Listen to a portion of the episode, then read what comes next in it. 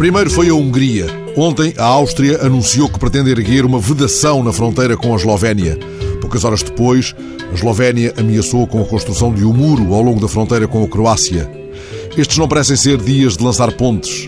Se bem estão lembrados, o jornal Bild revelou recentemente um plano gizado por deputados do partido de Merkel para a construção de uma barreira de arame farpado ao longo da fronteira oriental da Alemanha.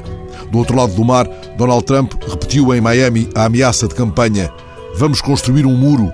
A ideia de um muro na fronteira com o México tem sido uma das suas bandeiras deslocadas, já rebatida, aliás, pelos adversários na corrida à investidura republicana.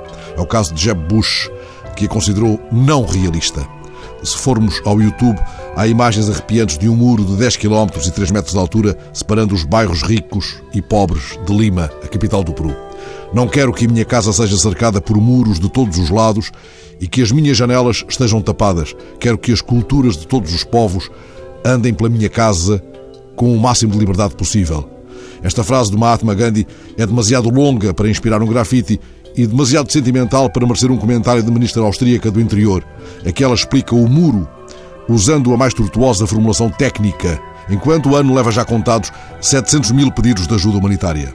O muro austríaco, tal como descreve a ministra, é afinal uma simples barreira técnica. Mas a barreira técnica que a ministra anuncia é afinal um muro rebocado de eufemismo, como lembra esta manhã o editorial do público, pois, não sendo um muro, é um amontoado de pedras, tijolos e cimento que formam uma barreira intransponível.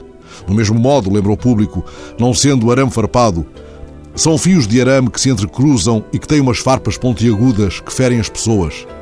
A tortuosa explicação da ministra austríaca ergue desavergonhadamente o muro da vergonha, pouco tempo passado sobre as críticas que o chefe do seu governo lançou justamente ao primeiro-ministro húngaro por causa do muro que Budapeste ergueu ao longo da fronteira com a Croácia.